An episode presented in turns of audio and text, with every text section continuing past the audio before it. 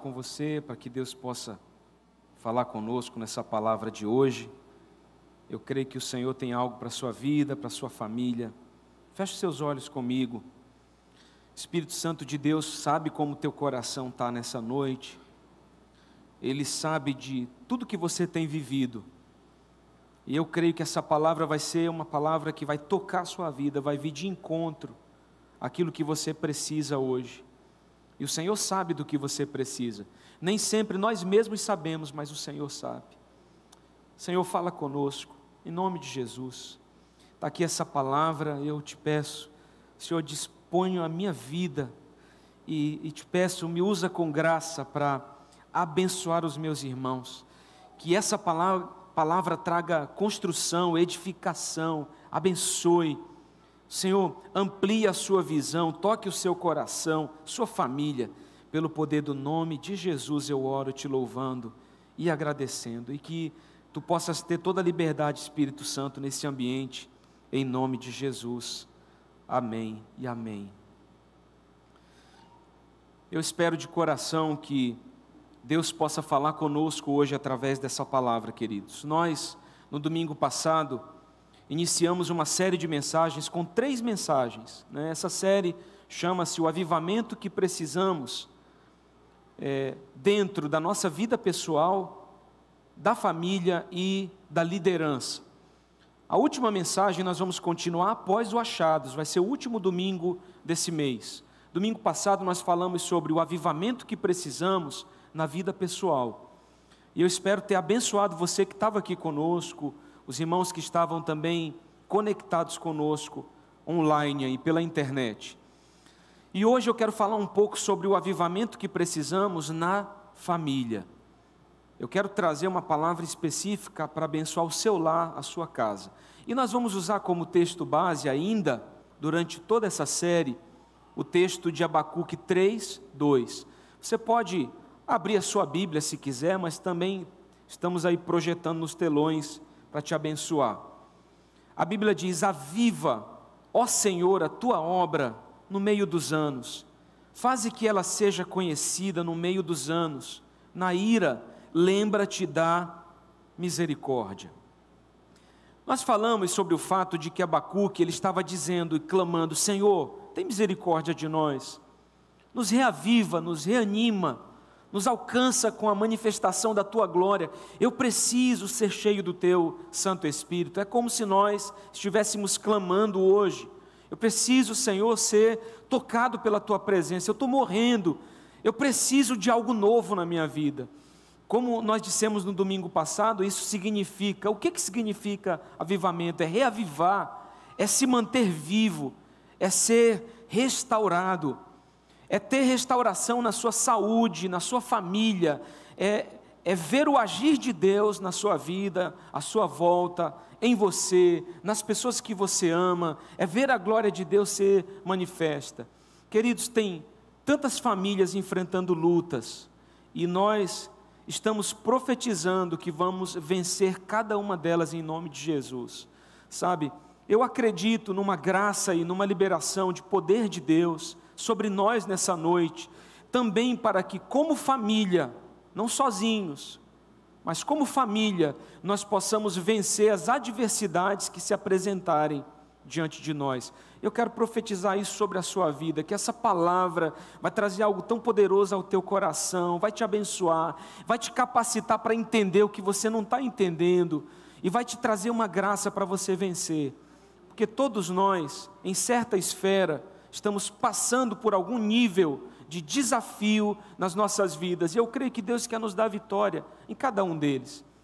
E eu te peço, não entra pela via da murmuração, não, tá? Procura ver o que você está vivendo por um outro ângulo. O tamanho dos gigantes que nós enfrentamos diz respeito também à unção e à graça liberada por Deus para vencermos esses gigantes.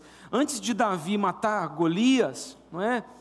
Primeiro derrubando ele com uma pedra e depois cortando a cabeça dele com a própria espada, Davi tinha passado por outros desafios, vamos dizer assim, menores, como matar um urso, como matar um leão. Então, em cada desafio que se apresentou, Davi foi sendo aprovado. E ele foi se preparando para desafios maiores. Depois de Golias, queridos, né, nós vemos Davi enfrentando aí batalhas, sabe, situações na sua vida. Então, nós cremos que cada situação que vivemos nos fortalece, nos, nos melhora, nos amadurece, para que nós possamos passar por coisas é, maiores lá na frente e ter vitórias ainda maiores. Então, essa unção ela é liberada por Deus para vencermos e assim prosseguirmos, sendo é, mais fortes e melhores. Eu posso ouvir um amém, irmãos? Eu, eu quero isso, querido. Não quero ficar lutando as mesmas lutas a vida inteira.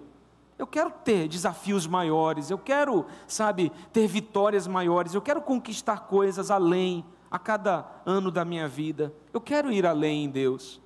Mas precisamos entender que certas lutas devem ser travadas espiritualmente. Isso requer avivamento. Ou seja, isso requer presença de Deus em nossas vidas. Há um momento, lá em Mateus 17, depois você pode, na sua casa, no seu momento de devocional, ler todo o capítulo, em que os discípulos tentam expulsar eh, demônios de um jovem. E eles não conseguem. E o pai daquele jovem chega com Jesus e diz: Senhor, está aqui meu filho. Os teus discípulos não conseguiram me ajudar. Jesus então usa aquele momento para falar da pequenez da fé dos seus discípulos e para estimulá-los a buscar uma fé maior e ter uma autoridade maior. E Jesus então diz lá no versículo 21 de, de Mateus, Mateus 17: Esta casta, ou seja, essa espécie de demônio, não se espelhe senão por meio de oração e jejum. Tem lutas que nós vamos travar de maneira mais fácil, mais simples não é? Tem outras que você vai ter, meu irmão, que buscar a Deus em oração, em jejum. Você vai precisar se consagrar, se preparar, buscar a face do Senhor para que Ele te dê vitória. A Bíblia nos dá base para entender que certas lutas, então, devem ser travadas no campo espiritual. E nós precisamos ter uma boa consciência disso. Eu vou te dar dois exemplos bem práticos para você entender. Se eu estou desempregado em uma situação que eu estou contando para vocês, né, é, é hipotética, não é isso? Se eu estou desempregado, como eu preciso lutar? Eu fico em casa só orando, eu estou desempregado, mas eu só fico em casa orando. Irmão, oração é uma coisa extraordinária. Mas tem uma segunda opção, além dessa, qual é? Eu saio de casa para entregar currículo, mas eu não oro, eu só entrego o currículo. E tem a terceira opção que para mim é a melhor. Eu saio de casa para entregar o currículo, mas eu oro também para que Deus me abra uma porta. Então, Senhor, minha parte eu fiz. Não dá para dizer, Deus, envia um anjo para buscar meus currículos e distribuir em Castanhal. Tem um anjo do currículo? Não, irmão, pelo amor de Deus. Senhor, eu fui de empresa em empresa, entreguei meu currículo, sabe? E eu me preparei, eu fiz um curso, eu estudei, Senhor e está na mão dos empresários. Agora, em nome de Jesus, toca o coração de um empresário desse, para me abrir uma porta, para me dar uma chance. Então, você fez o que é correto, você agiu humanamente, mas você também agiu sobrenaturalmente. Outro exemplo, eu quero casar, pastor. O que, é que eu vou fazer? Só orar? Eu já disse para vocês, orar é importante, mas se você é uma pessoa que anda largada, que não se cuida, não cuida nem da sua própria aparência, irmão, dificilmente as meninas vão te olhar. Tá? Ou se você é alguém que escolhe demais. Me perdoa dizer isso, irmão, mas às vezes a gente nem é tão bonito assim. E a gente está querendo, sabe, a supra-sumo da beleza. Irmão, Deus é bom, Ele é misericordioso, sabe? Ele vai agir, ele vai te dar aí uma bênção na sua vida. Mas tem gente que está escolhendo demais também, está atrasando o mover de Deus. Outra coisa, irmão, você fica ligado. Você sabe onde foi que eu encontrei Edilane? Foi aqui, num culto de jovens, sábado à noite, gincana, o exército de Deus. Todo mundo vestido de soldado, e a gente brincando aqui com os jovens, foi aí que eu vi minha esposa. Inclusive, ela mandou um beijo, um abraço para todos os irmãos. disse que está com saudade, está em casa agora com a Maria Clara, né? Então, foi aqui. Então você precisa dizer, Deus, eu quero casar, Senhor, quero ficar só não. Eu, eu creio que o Senhor tem alguém especial para a minha vida. E, e você então vai dizer, Deus me mostra essa pessoa. E vai, vai agir também, vai se cuidar para isso. Nós precisamos ter o cuidado também de não rotular avivamento. Ah, só é avivado quem é pentecostal, só que é a nossa maneira, né? É a nossa forma, porque a pessoa ora de um jeito, porque ela muda a voz quando ora, isso não é avivamento.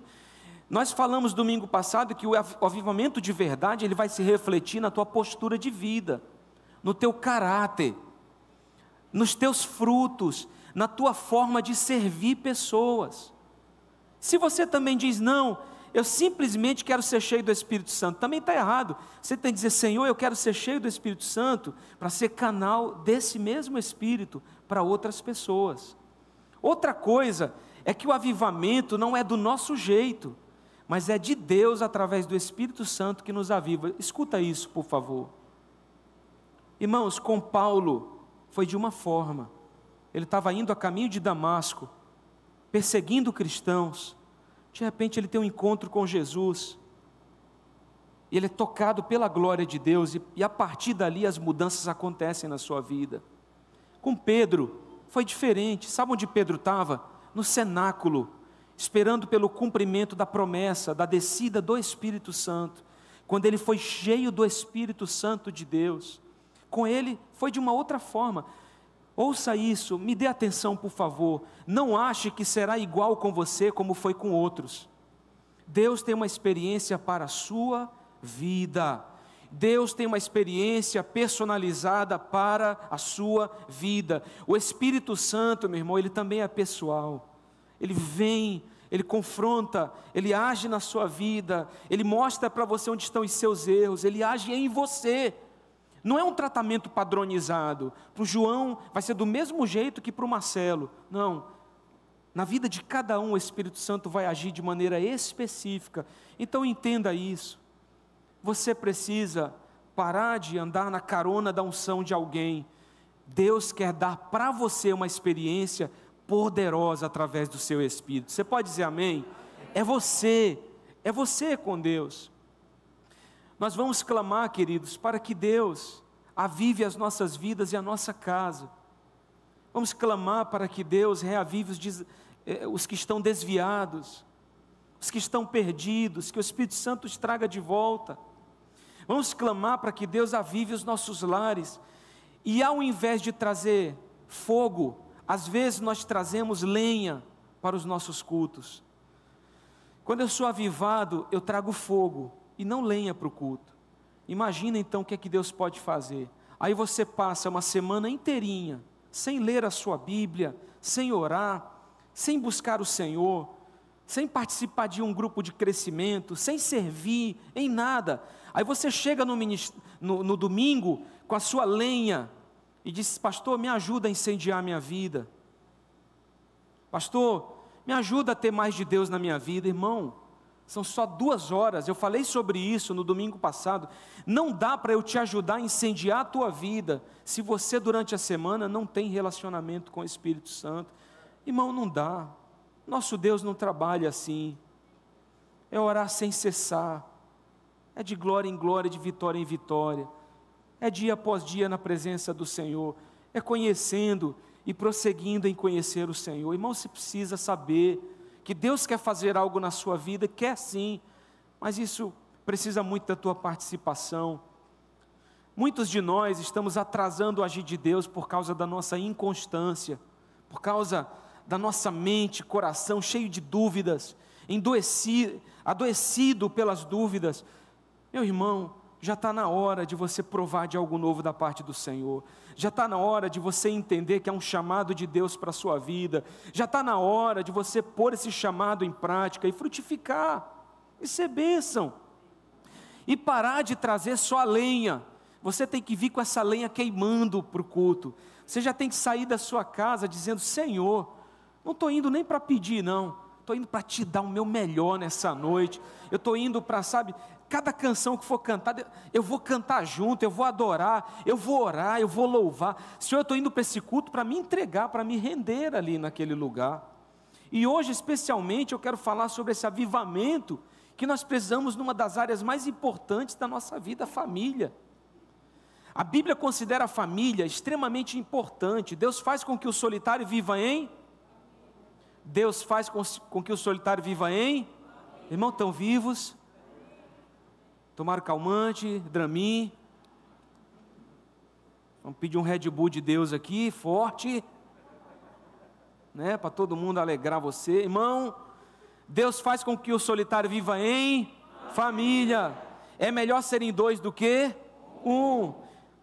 Deus criou Eva para Adão, irmão, porque sentiu que ele estava sozinho.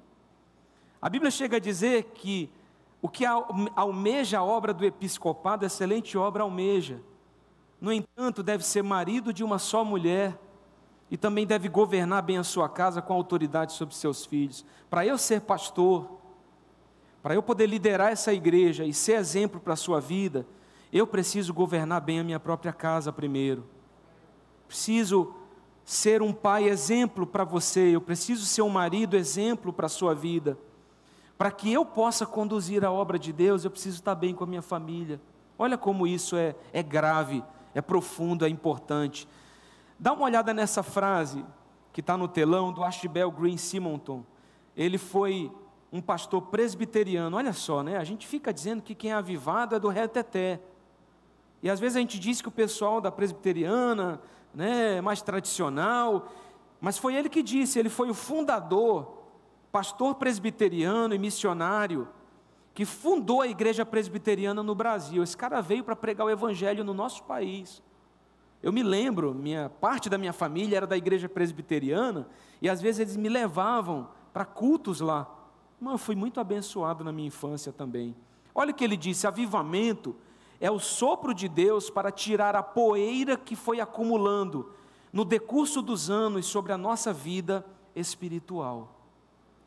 Muitas vezes, no decurso da vida, você vai acumulando poeira e por falta de buscar mais a Deus, você estagna numa posição.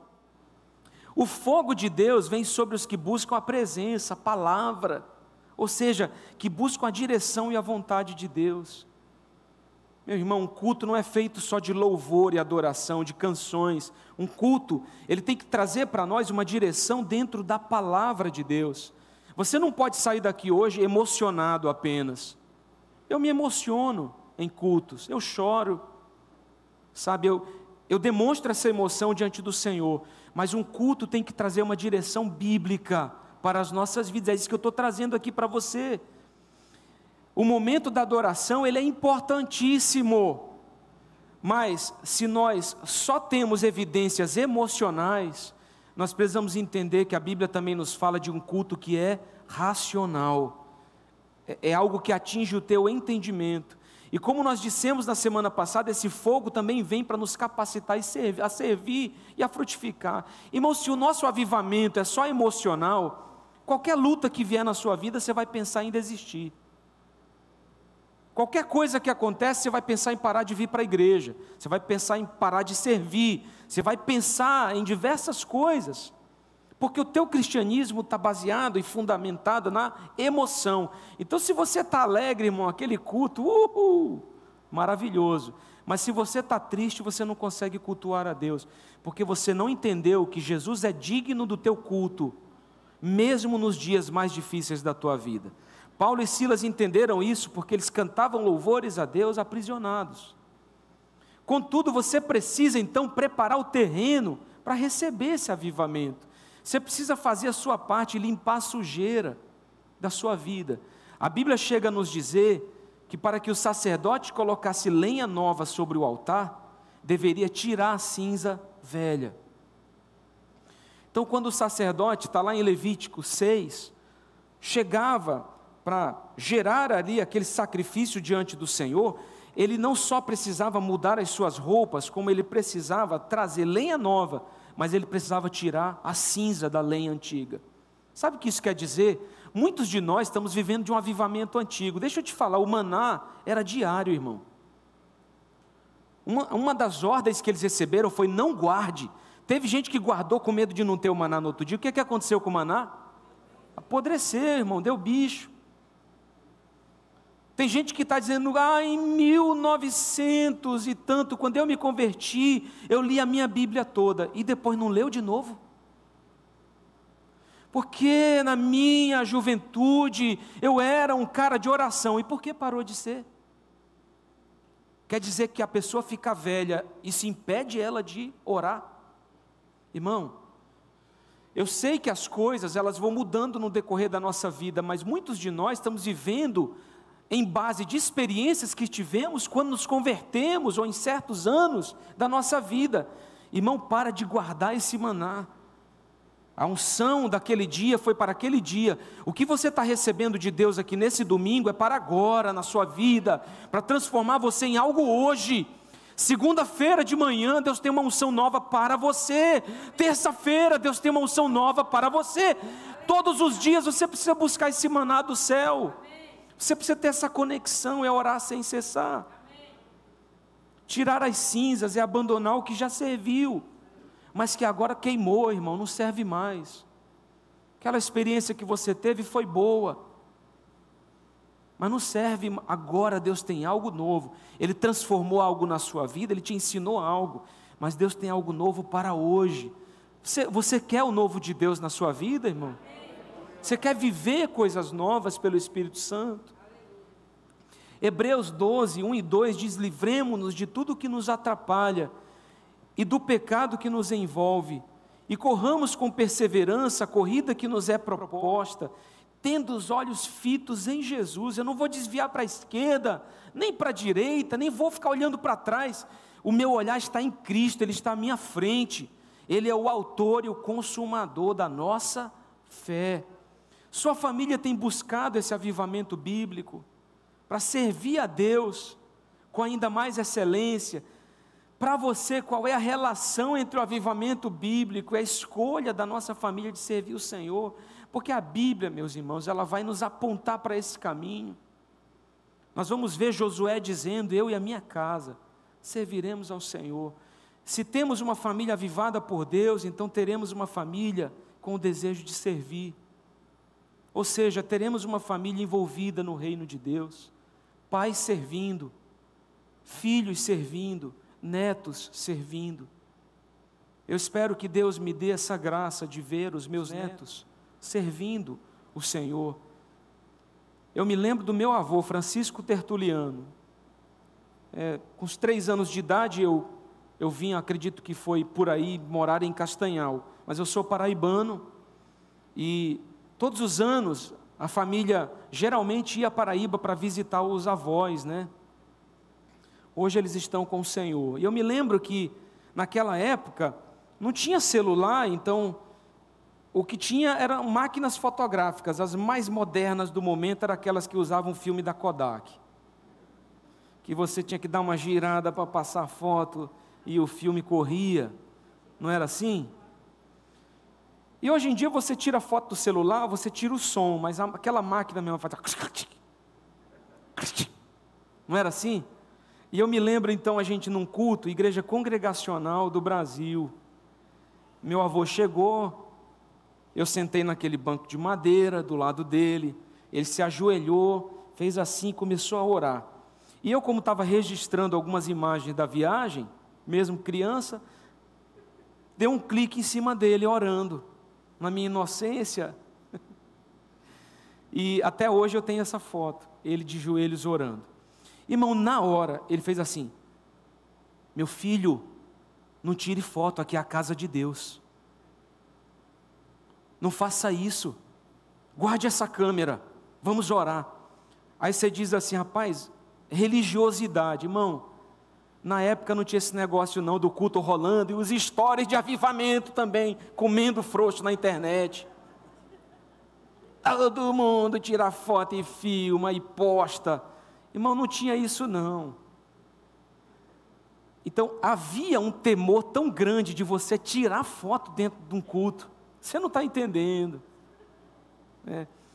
Era aquele momento da história. Eu falei, vou, perdão, desculpa. Na minha cabeça eu estava tranquilo, mas, mas me veio assim um susto, né? E eu entendi que eu precisava ter cuidado para não desonrar aquele ambiente. E a vida de oração dele, a vida dele com Deus, me ensinaram mesmo na minha infância. Então, eu quero te dizer que você, Deus quer levantar você para ser um exemplo para a sua família. Deus quer levantar você para ser um exemplo para a sua casa. Se você está aqui dizendo hoje, pastor, mas meu tempo passou, meus filhos estão grandes. Eu me culpo, pastor, por não ter ensinado meus filhos desde que eles nasceram. Irmão, você não tinha o conhecimento que você tem agora. Para de se culpar. Para. Começa a orar hoje pela tua família com esse entendimento que Deus está te dando agora, começa a interceder hoje, começa a apresentar teus filhos hoje, e começa a ser um exemplo quando teus netos vierem, seja um exemplo para eles. Seja bênção para a sua família hoje. Você tem que mudar hoje para que as próximas gerações sejam alcançadas por você, por Deus através da sua vida. E nós temos aqui três grandes entraves para o real avivamento. E quais são então esses obstáculos para que o avivamento aconteça? Legalismo. Olha o que está em Mateus 23, 27. Disse Jesus sobre a religiosidade e legalismo dos fariseus: Ai de vocês, mestres da lei e fariseus hipócritas, vocês são como sepulcros caiados, bonitos por fora, mas por dentro estão cheios de ossos e de todo tipo de imundície. Irmão, como pastor, já fui a tanto velório e a tantos enterros, em tantos tipos de cemitério diferentes. E você vê túmulo dos mais diversos, túmulo de mármore, né? tão bem construído, um mausoléu tremendo. Eu já tive a, a, vamos dizer assim, o privilégio de ir à Índia numa viagem missionária. E não foi uma visita que eu gostei muito, mas me levaram para conhecer o Taj Mahal, que é uma tumba, não é? De uma das cinco esposas que aquele cara tinha na época e ela morre, então ele constrói aquele monumento que hoje é conhecido pelo mundo, um monumento arquitetônico lindo, mas que é só uma tumba. Lá dentro só tem um caixão com o corpo de alguém. O que Jesus está dizendo é que a sua vida pode ser como o Taj Mahal, pode ser como uma tumba de mármore linda, uma placa de prata, de bronze, como for, mas se você não tiver sua vida transformada por dentro, você pode ser podre como um túmulo. Porque o cristianismo, ele, ele vem para confrontar também a aparência. Jesus está nos falando aqui sobre essa aparência. Mas nós vamos ver isso é, nos próximos textos. Nós precisamos ter o nosso coração convertido. Vocês estão entendendo aqui, queridos? Não é só aparência, é aqui dentro. Olha o que a Bíblia diz em Salmos 51, 17: os sacrifícios que agradam a Deus são o espírito quebrantado, um coração quebrantado e contrito. Ó oh Deus, não desprezarás. Irmão, em nenhum momento Deus está falando que se você vier até mim vestindo uma roupa de grife, não. Se você tiver um coração quebrantado, isso vai fazer a diferença na sua vida. Religiosidade não gera avivamento, pelo contrário, inibe e contribui para apagar esse avivamento. Escuta isso, não basta ter uma Bíblia aberta na cabeceira da sua cama, no Salmo 91 ou Salmo 23. Você precisa ler a sua Bíblia e pôr em prática a palavra de Deus no seu dia a dia. Vocês estão entendendo, irmão? Não acha que a Bíblia aberta no Salmo 91 vai afastar o mal olhado, o agouro, o olho gordo, os demônios? Irmão, não vai. Vai afastar se você pôr em prática esse evangelho na sua vida. E nós aprendemos então o segundo entrave para que o avivamento aconteça, o liberalismo, tudo é permitido, como diz em 1 Coríntios 10, 23, mas nem tudo me convém. Tudo é permitido, mas nem tudo me edifica, nem tudo é para mim. Não se amoldem, queridos, ao mundo. Nem tudo que o mundo serve, o que serve para o mundo serve para nós. Nem mesmo o que parece ser bom. E alguns têm aquele discurso dizendo: não tem nada a ver, pastor, eu posso fazer isso. Olha, geralmente quando a gente tem esse discurso, a gente está tentando justificar um pecado ou algo que já está nos incomodando. Às vezes as pessoas me procuram, pastor, sobre essa situação, eu falei, irmão, você já sabe a resposta, porque se você veio até mim, isso já está te incomodando, isso está errado. O Espírito Santo já está te mostrando, você precisa mudar isso. E eu conto uma história de que a primeira vez que eu fui a Portugal para ministrar lá com os, os, irmãos preciosos que são nossos amigos hoje, tivemos uma manhã de reuniões e na hora do almoço nós estávamos no restaurante. Quando eu estava terminando de comer, me serviram um copo de cerveja. Não é? O pessoal do restaurante me serviu um copo de cerveja. Eu achei até que estavam brincando comigo, porque só tinha pastor na mesa. É? E aí eu fiquei esperando alguém dizer, ah, pegadinha. É? Mas não teve isso, eu fiquei assim olhando e eu falei assim: Isso aqui é cerveja, é para o senhor. Falei, irmão, se me virem com uma cerveja dessa no Brasil, numa foto, eu vou causar um escândalo, você não está tendo noção. Poxa, não sabia. Você está brincando comigo? Eu esperei eles rirem, né? Ninguém riu, irmão. Falei, é sério o negócio. Não, a, a, a, cultura europeia, como eles têm lá vinícolas tremendas, fábricas de cerveja como aquela Guinness lá na Irlanda, eles ficam nessa briga de quem tem o melhor vinho, essa coisa toda. Irmão, a cultura deles é que às vezes até crianças bebem vinho. Você vai encontrar, por exemplo, Paulo falando sobre isso na Bíblia.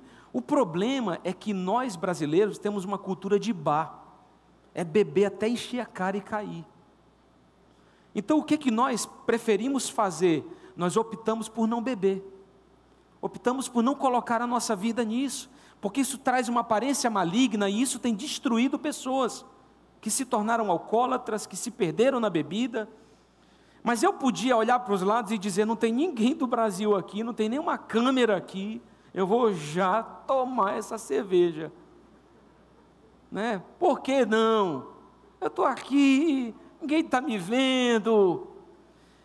Mas na hora que eu vi aquele copo de cerveja, irmão, aquilo travou meu coração. Jesus, eu falei, olha, deixa eu te dizer, eu nunca bebi na vida. Se eu tomar dois goles disso aqui, eu fico, eu fico embriagado. Eu não tenho experiência com álcool. Então, eu não vou fazer isso, não fiz e deixei lá. Eu poderia ter feito? Poderia, mas eu optei por não fazer, porque aquilo trouxe um peso também ao meu coração. Você precisa entender isso, que o liberalismo tem nos impedido de provar coisas da parte de Deus, porque a gente acha que pode tudo. Eu estou fazendo uma festa na minha casa, eu tenho um parente que não é crente, então eu ponho cerveja, cachaça dentro da minha casa. Não, minha casa é um lugar santo, irmão. Não vai entrar isso aí na minha casa desse jeito, não. Não. Minha casa é um lugar para honrar e para glorificar o Senhor. E o misticismo, não é? Como diz em 1 Coríntios 10, quero dizer que, que o que os pagãos sacrificam é oferecido aos demônios e não a Deus. E não quero que vocês tenham comunhão com demônios. Todo avivamento passa pelo espiritual. Mas nem tudo que passa pelo espiritual é avivamento, às vezes é maligno. São obras do diabo, destrutivas. Jeremias 29, 12 diz: Está escrito, então vocês clamarão a mim, virão orar a mim, eu vos ouvirei. Vocês me procurarão e me acharão quando me procurarem de todo o vosso coração. Se nós queremos encontrar o Senhor, nós precisamos buscá-lo com toda a nossa vida. O que Deus deseja é exclusividade e intensidade. Olha para o irmão do seu lado e diz: irmão, nós precisamos ser mais intensos na presença do Senhor. A gente precisa mergulhar mais nessa presença. Precisa deixar mais a passividade, buscar mais o Senhor. O que precisamos na igreja e nas famílias é vida espiritual, de verdade, real com Deus. Aqui em 1 Tessalonicenses 5, a Bíblia diz: Não apaguem o espírito, tratem, não tratem com desprezo as profecias, mas ponham à prova todas as coisas e fiquem com o que é bom. Afastem-se de toda forma de mal, que o próprio Deus de paz os santifique inteiramente. Que você seja santificado por Deus nessa noite, sua vida, sua família. E entendendo esse assunto um pouco melhor, nós vamos caminhar para terminar essa palavra, nos aprofundando especificamente no avivamento que precisamos na família. E nós vamos estudar esse trecho do livro de Josué 24. Mas antes eu quero ler para você Atos 13, 52, que diz que os discípulos continuavam cheios de alegria do Espírito Santo. Para você manter a sua alegria e caminhar bem com Jesus, você precisa ser cheio do Espírito Santo. Posso ouvir um amém, irmãos? Amém. E Malaquias 4,6 nos diz que Ele fará com que o coração dos pais se voltem para seus filhos e os corações dos filhos para seus pais. Eu espero que a glória de Deus traga um avivamento sobre a sua família e conversão do seu coração para o coração daqueles que você ama. Uma família avivada é uma família que celebra o poder de Deus. E se você é um membro avivado por Deus na sua família, então há uma chance da sua família ser também avivada por Deus. Eu profetizo que você será um canal de avivamento para os seus familiares um canal da presença de Deus para o seu lar, para a sua família, para seus irmãos, para seus pais, para seus filhos. E o avivamento que precisamos, irmãos, ele começa, ele acontece quando pais se colocam para liderar com autoridade espiritual. Josué 24, versículos 1 e 2, olha o que a Bíblia diz: Então Josué reuniu todas as tribos de Israel em Siquém convocou as autoridades, os líderes, os juízes e os oficiais de Israel, e eles compareceram diante de Deus. Josué disse a todo o povo: Assim diz o Senhor, o Deus de Israel: há muito tempo e seus antepassados, inclusive Terá, pai de Abraão e de Naô, viviam além do Eufrates e prestavam culto a outros deuses. Josué está liberando ali o seu discurso e está dizendo: olha, Há muito tempo atrás, os nossos antepassados serviam a outros deuses. Né? Nós precisamos rever isso na nossa vida. E a palavra aqui é convocou, que está ali, ó. No primeir, na primeira parte, o versículo 1, que diz: convocou as autoridades. Irmão, diga essa palavra comigo: convocar. Nós, homens, precisamos convocar as nossas famílias a servir a Deus. Você precisa dar uma direção profética para sua casa. Essa palavra convocar, convocação, eu quero, eu quero atribuir isso especialmente a você que é homem, você que é pai, você que é marido, que é líder do seu lar. Tá? Se o seu filho disser assim, eu não quero ir para a igreja, traga ele mesmo assim, irmão. Você vai. Eu não quero, pai. Vai mesmo assim. Nem que você tem que obrigar. Pastor, que coisa pesada. É engraçado, porque se um médico passa um remédio, a gente obriga o filho a tomar. Você diz para o filho, quer tomar, filho, o remedinho? Quero não, pai, beleza. Quem é que faz isso? Só se for um pai muito ruim. Filho quer ir para a escola hoje? Quero não. Então fique em casa de boa, assiste um desenho. Deixa eu aqui sintonia, ligar para você. Vai para a escola.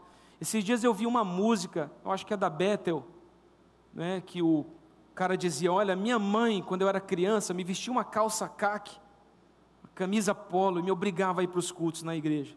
Eu não gostava daquilo. Mas ela dizia: um, um dia, filho, você vai me agradecer, porque você vai amar Jesus. E a música, contando uma história, ele diz: Hoje, eu digo, minha mãe tinha razão, porque hoje eu converso com Jesus. Meu Deus. Hoje eu tenho um relacionamento com Jesus. Porque a minha mãe disse: você vai para a igreja hoje, e a gente acha que está fazendo um favor para o filho, deixando ele em casa. Você não está fazendo um favor para o seu filho, você está contribuindo para que ele se afaste ainda mais de um relacionamento com Deus. Vem sem gostar, vem sem querer, mas aqui é um lugar de glória de Deus, ele vai ser tocado por essa presença. E um dia ele vai te agradecer. Um dia ele vai dizer: Obrigado, pai. Obrigado. Eu já disse para o meu filho que está aqui: Filho, seu pai não é um homem rico, e talvez eu nunca seja, mas uma coisa eu preciso que você aprenda comigo: ame Jesus, mais do que tudo. Aí hoje, não sei se foi hoje de manhã, ontem à noite, ele disse: Pai, qual é a primeira palavra que a Maria Clara vai dizer? E eu fiquei pensando se eu dizia pai ou mãe, né?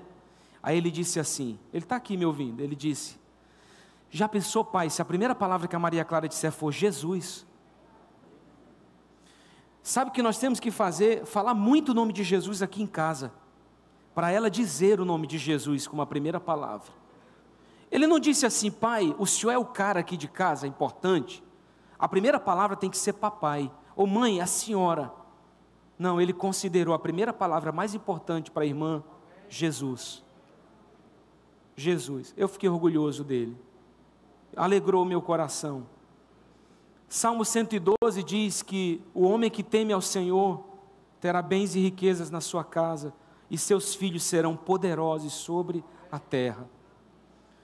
Nós temos que repreender todo espírito de passividade na vida dos homens, todo espírito de falta de governo, falta de liderança, falta de autoridade, falta de direção profética. Nós temos que repreender todo o autoritarismo e nós vamos clamar por homens de autoridade no meio da sua família, em nome de Jesus.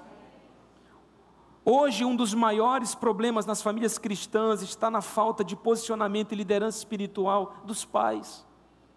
Muitos não lideram e alguns querem liderar na carne, no grito. Irmão, não é assim. Não adianta também você dizer, filho, vai para a igreja e você não vem. Né? Alguém que diz, filho, vai, eu não vou, vai só você. Alguém que está exigindo do filho algo que não é, ou que não busca ser. Você quer que seu filho fale a verdade? Fale você a verdade primeiro. Você quer que seu filho seja íntegro? Seja íntegro primeiro. Seja o exemplo. Mas nós vivemos esse conflito de liderança espiritual versus liderança carnal. Quantos homens com dificuldade em liderar sua esposa, por ela ser uma mulher forte? Pastor, tem um problema em casa, minha mulher é muito forte, irmão. Deixa eu te dar uma notícia. Minha esposa Edilane, ela sobe aqui nesse púlpito, tem uma doçura, coisa maravilhosa. Deus Jesus é bom. Mas você, vocês conhecem essa parte, eu conheço também a outra, irmão. A parte do vulcão, eu digo lá em casa, amor, você é um vulcão doce. Pastora Solange que sobe aqui, oh Jesus é bom, irmãos. Bom demais estar aqui. Pastor Emes conhece outro lado também. Mas sabe como isso é maravilhoso ser casado com uma mulher forte? Porque isso não vai diminuir a tua autoridade, isso não vai diminuir a tua liderança. Se você casou com uma mulher forte, peça graça a Deus para amar sua esposa. A força dela vai fortalecer a sua própria vida. A força dela vai fortalecer a sua autoridade. A força dela vai te impulsionar a conquistar o que Deus tem para a sua vida. Quantas vezes a minha esposa me impulsionou para viver os sonhos de Deus? Porque ela é uma guerreira. Minha esposa é doce, mas na hora de lutar, irmão, ela vira uma leoa, ela luta, ela vai mesmo em frente. Isso é tremendo na minha casa, isso é maravilhoso. Então não ache que ser casado com uma mulher forte é um problema, não, é uma bênção para a sua vida. Agora você, como marido, tem que entender isso, como se posicionar. Porque se a sua esposa também é uma mulher de Deus, ela vai entender que tem que construir e edificar a casa e também caminhar debaixo da liderança do seu marido em amor, para que essa família caminhe avivada e abençoada por Deus. O avivamento que precisamos na família acontece quando todos reconhecem os feitos de Deus. Olha o que diz nos versículos de 3 a 8: Mas eu tirei seu pai Abraão da terra da além do rio Eufrates, e o conduzi por toda Canaã, e lhe dei muitos descendentes, dei-lhe Isaque, e, e a Isaac dei Jacó e Esaú, e a Esaú dei os montes de Seir. Você sabe que durante todo esse texto, eu não vou ler tudo, porque eu estou com o tempo avançado, mas o Senhor vai trazendo ali lembranças para aquele povo de tudo que Deus estava fazendo, irmãos. Nós precisamos reconhecer os feitos de Deus. O povo atravessou o Mar Vermelho, comeu no deserto, o povo seguia uma coluna de, de nuvem durante o dia, uma coluna de fogo durante a noite. Deus tirou água da rocha, mandou carne do céu, pão. Deus tem feito coisas tão lindas nas nossas vidas. E nós precisamos reconhecer como Deus tem sido maravilhoso conosco. Irmão, cada detalhe, cada detalhe é tremendo. Cada detalhe é lindo. Josué e sua família reconheceram a fidelidade e a soberania de Deus durante todo o processo do Êxodo. Isso nos motivou a se decidir em servir somente ao Senhor. Certamente, quando a nossa família é avivada pelo Espírito Santo, somos capazes de reconhecer a soberania de Deus e a sua fidelidade em todas as situações. Você e seus familiares têm reconhecido o agir de Deus, mesmo passando por momentos de luta e crise? De que forma tal reconhecimento demonstra que o seu lar é um lar avivado pelo Espírito Santo? A médica disse: Pai, nós precisamos ter uma pediatra na hora que a sua filha nascer, porque ela pode nascer com um problema, então tem que ter uma pediatra para receber a Maria Clara. Tudo bem, entro no centro cirúrgico, a gente está lá, minha esposa já está preparada, já começaram a cortar e eu estava ali junto com ela, né? Depois de um tempo de cirurgia, nasce a minha filha, graças a Deus aparentemente perfeita, chorando desesperadamente. Pegaram ela e eu não entendo aquilo, irmão. Como a gente pega uma criança, parece que vai quebrar. Esse pessoal puxa e gira, e pega uma gás e passa na cabeça. Toma, mãe. Pelo amor de Deus, que coisa é essa, meu pai? Aí botaram no colo da minha esposa e a minha filha chorando. Eu já dei graças a Deus porque ela estava chorando. Era um bom sinal. Aí ela sai para a parte que fica tem uma máquina de calor, me pediram para seguir, eu fui. Você fica vendo tudo, todo o tratamento que elas dão ali. Irmão, é uma coisa que assusta. Embala seu filho igual embala um pãozinho na padaria. Meu Deus, a menina ficou toda assim. Falei, Jesus, que rapidez. Pois é, Azaf, é isso mesmo. Aí, tá lá. Aí a, a pediatra diz, pai, tem um problema. Porque eu acho que a sua filha nasceu com uma luxação no quadril. Eu fiz um exame no corpo dela e senti um clique no quadril. Nós precisamos fazer um ultrassom. E também para ver a questão do rim direito. Desci para ultrassom, o médico fez. Eu sentado do lado dele, já estava aflito, irmão. Confesso para você, eu estava aflito. Aí ele disse: Olha, pai, o quadril, o quadril está tudo bem, não tem nada aqui. Graças a Deus. Estou olhando aqui, está tudo bem, rim esquerdo, mas pai, o direito está muito inchado. Está realmente muito obstruído, é grave e precisa de cirurgia.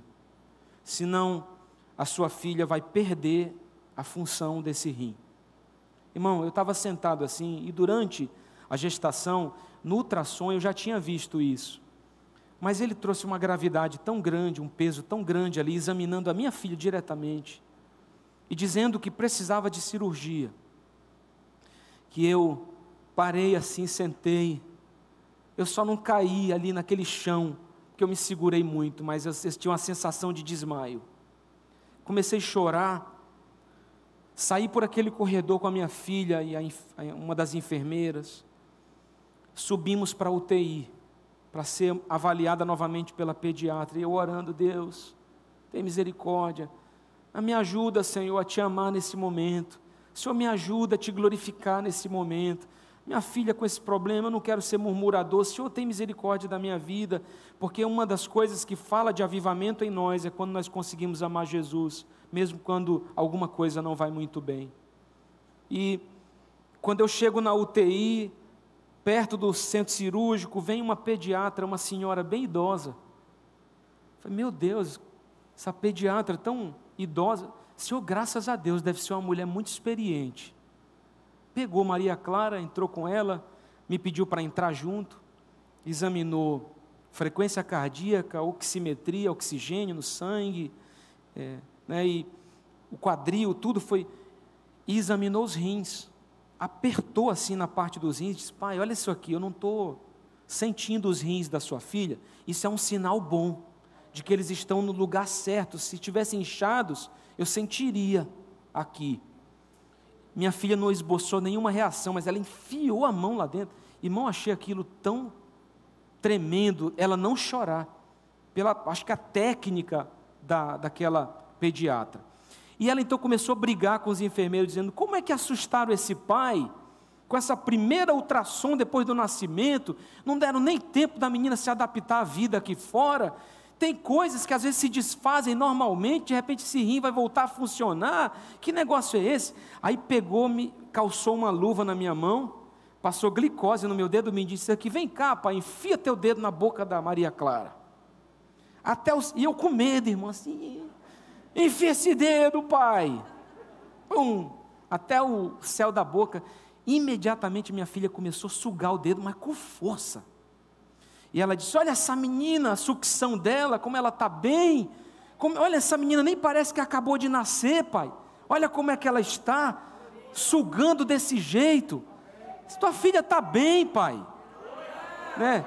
E começou ali a declarar.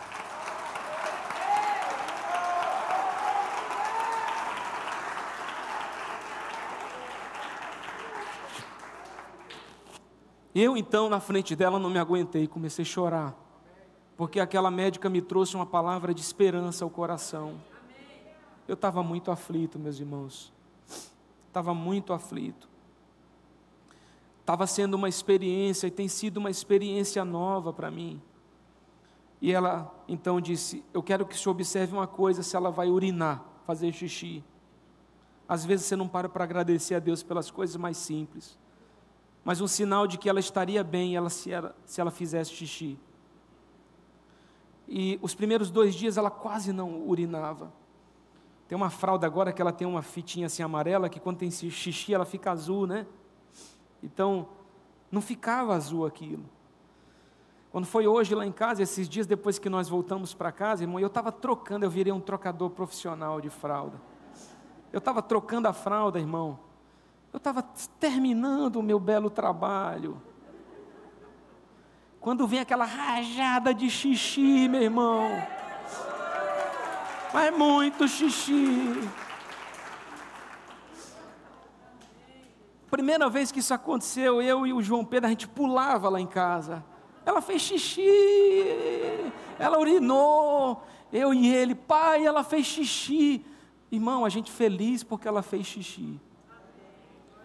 Então, reconheça a Deus em tudo que Ele está fazendo na sua vida, em cada mínimo detalhe da sua vida. Reconheça o Senhor, porque o Senhor está fazendo coisas lindas.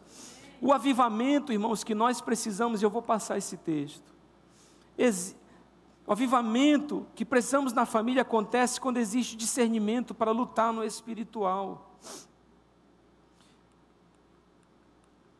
Essa frase diz: tudo se discerne espiritualmente. E esta é uma das regras, não é, que nós temos para a nossa vida, nossa conduta. Nós precisamos enxergar as coisas que precisamos travar espiritualmente, mais do que nunca precisamos de pais e filhos que entendam a vida sob a perspectiva espiritual. Você precisa orar. Jó, a Bíblia diz que ele sacrificava ao Senhor pelos seus filhos. Ele dizia: Senhor, se porventura meus filhos pecarem, Senhor, tem misericórdia, eu já estou orando por eles.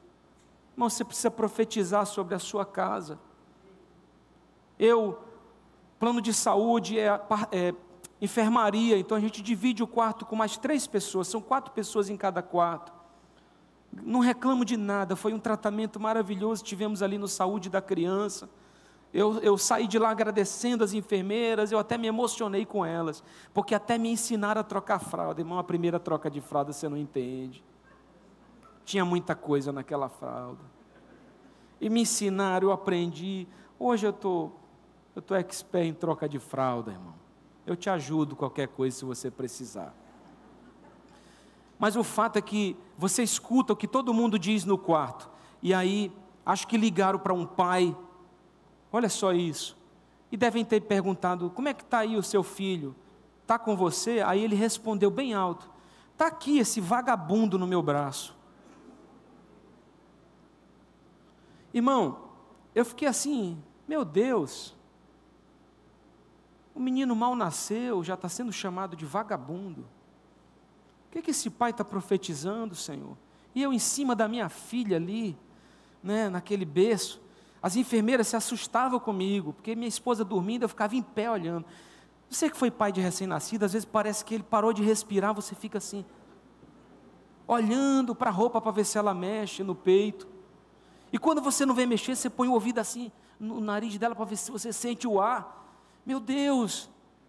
Eu ficava assim, olhando a minha filha. Quando ela abria aquele, aquela cortina, eu estava em cima dela. E profetizando: Minha filha, Deus vai te dar saúde, teu rim vai funcionar. Minha filha, Deus te abençoe. Minha filha, quando esse, esse camarada, esse cidadão se aproximar para querer casar contigo, eu e o João Pedro vamos ter uma conversa com ele. Inclusive, a gente vai estar até armado nesse dia, brincadeira, irmão. Mas vai ter que ser sabatinado para casar contigo, minha filha. Tem que passar por todo um processo na vida dele. E eu ali, brincando, profetizando, e o outro cara chamando o filho de vagabundo. Irmão, entenda que você é um canal de Deus para sua família. Profetize a bênção de Deus sobre o seu lar. Profetize sobre seus filhos aquilo que você quer que eles se tornem. Não é um vagabundo, não. Seu filho será um homem de Deus.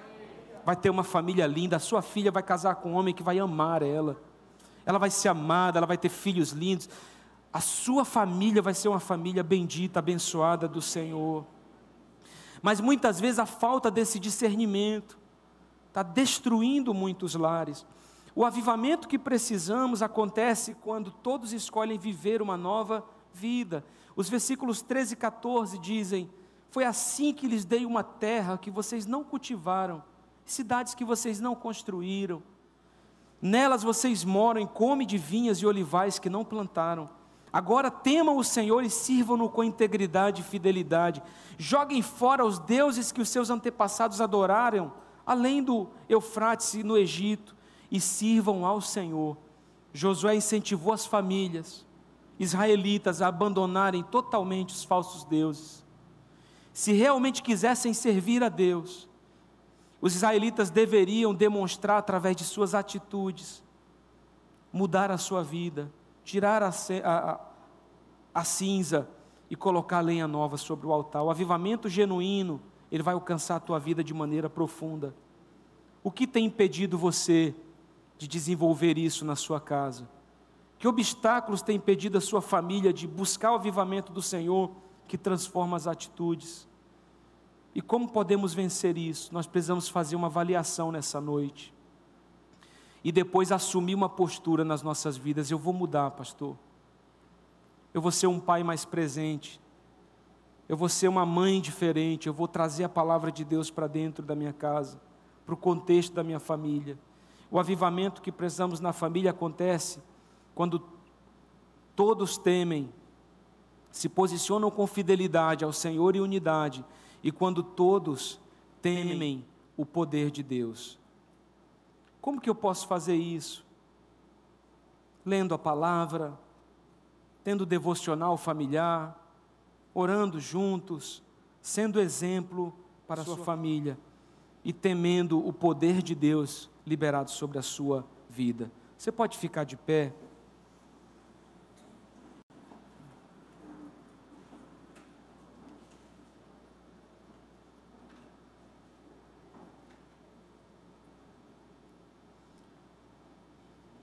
Uma família avivada serve somente ao Senhor porque ela reconhece a sua fidelidade e soberania, porque decide fazer isso. Além disso, tal lá persevera em servir a Deus e demonstra isso por meio de suas atitudes, escolhas. Que nossas famílias busquem o avivamento cada vez mais para servir somente ao Senhor e todo o coração, de todo o coração. O que foi que Josué disse no final do seu discurso? Eu e a minha casa serviremos ao Senhor. Nós podemos dizer isso hoje? Eu e a minha casa serviremos ao Senhor. Vamos declarar isso mais uma vez. Eu e a minha casa serviremos ao Senhor. Nós serviremos ao Senhor.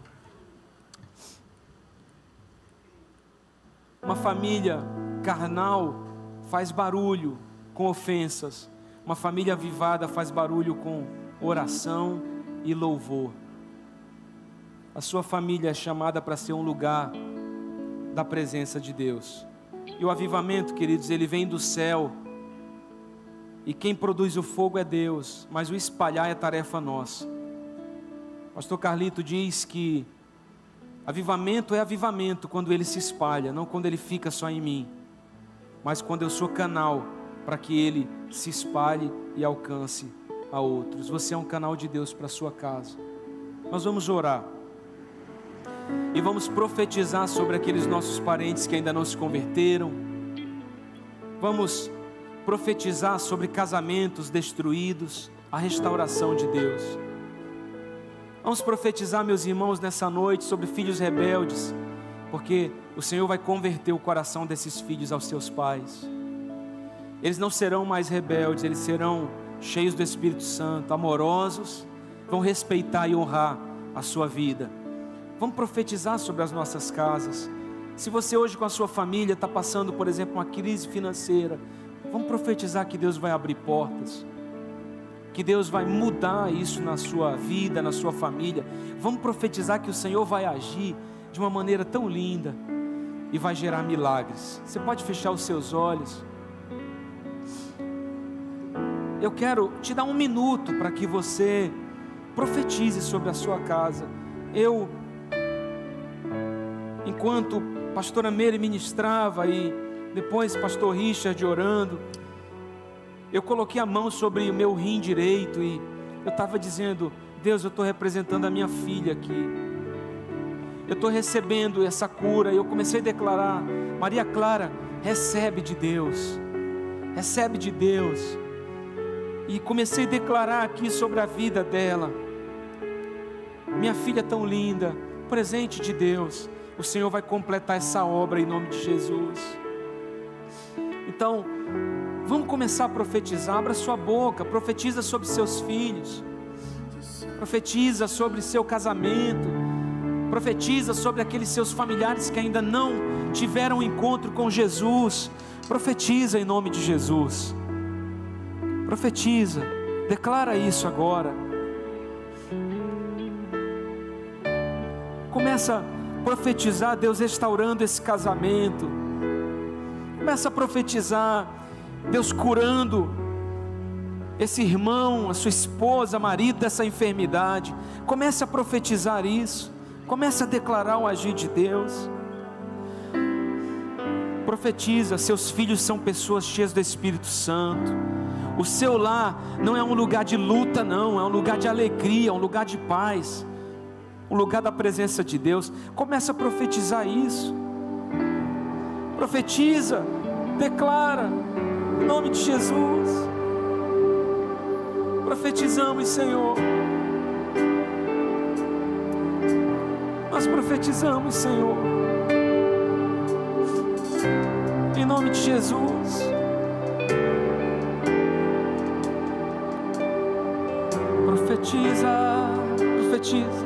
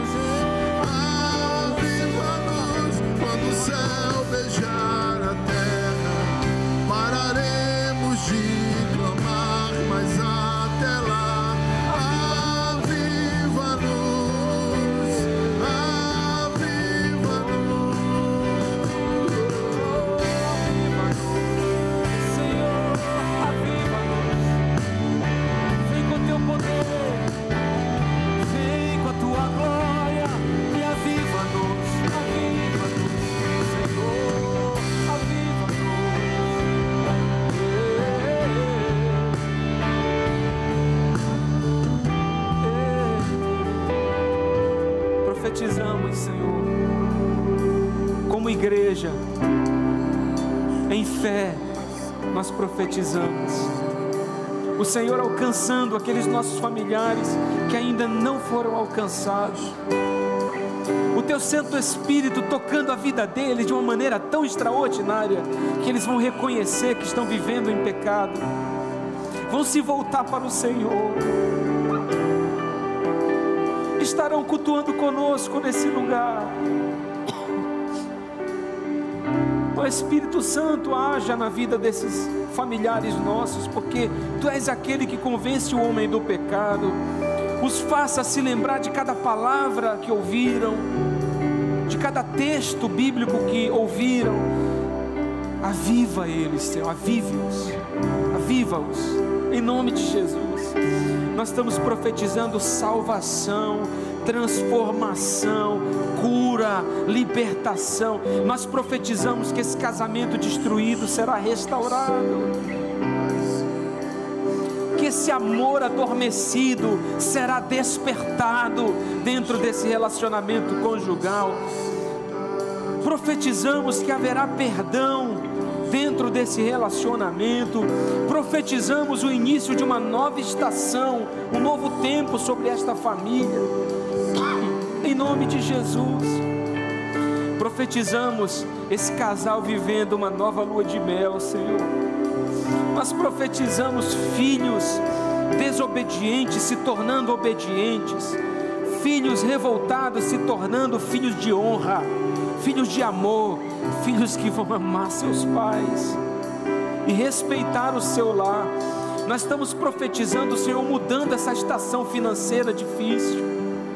Nós estamos declarando em nome de Jesus o Senhor abrindo portas de emprego, o Senhor mudando a estação financeira na vida dessas famílias, o Senhor provendo economicamente sobre eles, o Senhor agindo de maneira profunda. Profetizamos, Senhor esse lar sendo cheio do Espírito Santo, esse lar sendo um lugar de alegria, esse lar sendo um lugar de paz, esse lar sendo um lugar de bênçãos. Profetizamos o Senhor levantando maridos que têm autoridade, nós repreendemos todo espírito de apatia, em nome de Jesus espírito de falta de governo, eu te repreendo, em nome de Jesus, espírito de falta de liderança ali dentro do lar, aquele que tem influenciado essa área, nós te repreendemos em nome de Jesus. E profetizamos lares em que os maridos são exemplo para os seus filhos, suas esposas. Profetizamos sobre famílias em que os homens terão autoridade para governar sua casa em amor e sabedoria e para dar um destino profético para sua família.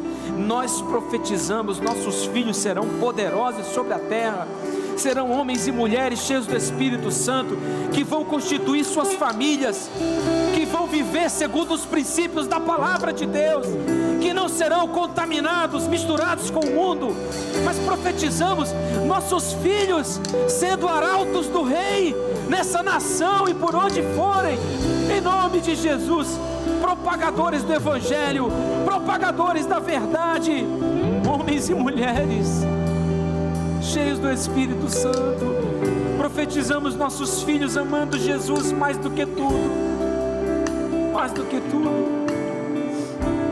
E assim, Senhor, eu quero nessa noite orar para que a tua bênção alcance cada família aqui representada hoje, cada lar nesse lugar, seja tocado pela tua presença, em nome de Jesus. Você que está aqui nesse lugar, receba de Deus nessa noite. Deixa isso cair sobre a tua vida como uma chuva. Os irmãos que estão conectados online conosco, receba de Deus agora aí na sua casa, na sala da sua casa, onde você estiver. Receba agora, o Espírito Santo está enchendo essa sala, está enchendo esse lugar. Esse ambiente já mudou, as evidências já estão aqui, Senhor. Nós estamos aqui também para profetizar milagres em nome de Jesus para declarar o teu agir no meio de cada um desses lares. E assim nós oramos, Senhor, abençoando cada família. Pedimos ao Senhor que nesse momento esteja consolando a Emilene, seus filhos, sua família em relação à perda do Fábio.